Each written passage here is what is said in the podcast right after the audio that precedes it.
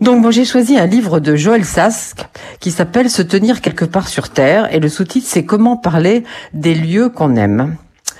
Alors c'est un petit peu compliqué, je trouve, euh, comme sujet. C'est un sujet périlleux parce qu'on connaît tous le discours de la terre qui ne ment pas. Vous savez, ce discours qui nourrit des pires idéologies.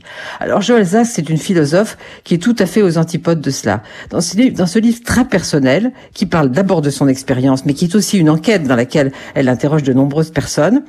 Euh, elle, euh, elle essaie de, de comprendre euh, qu'il faut se tenir à l'écart de ce, de ce vocabulaire douteux, mais qu'il est important de reconnaître que pour chacun, certains lieux ont de l'importance. Elle, pendant longtemps, et ça, ça fait partie de sa vie personnelle, elle a cru qu'elle était de nulle part. Dans ma vie personnelle, écrit-elle, qui est faite de déménagements en des lieux à mes yeux arbitraires et d'éparpillement des proches, comme dans mon histoire familiale qui est celle des Juifs d'Europe de l'Est, il n'y a aucun endroit précis auquel se rattacher.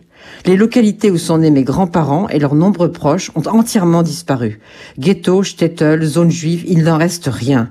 Les villages et les quartiers où les diverses branches de ma famille ont vécu sont pour moi des cimetières.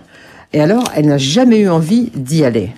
Et c'est sans doute à cause de son histoire personnelle, à cause de tout ce que je viens de vous lire, qu'elle a eu envie d'écrire ce livre. Comme elle le dit en introduction, je me suis engagée dans ce livre avec un objectif bien précis, découvrir la bonne manière de parler des émotions que font naître les lieux qui nous sont chers et dont nous avons parfois le sentiment qu'ils font partie de nous.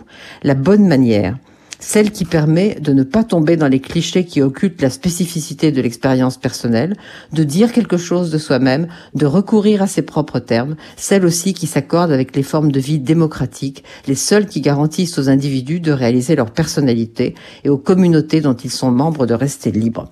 C'est tout un programme, c'est tout un programme et au fil des chapitres, on comprend, on trouve, on voit des lieux, on voit, on voit des gens, on voit leur rapport aux lieux, euh, on voit comment chacun réfléchit à la question de l'appropriation. On réfléchit aussi à une question assez, assez importante. Et si je n'aime pas le lieu de ma naissance?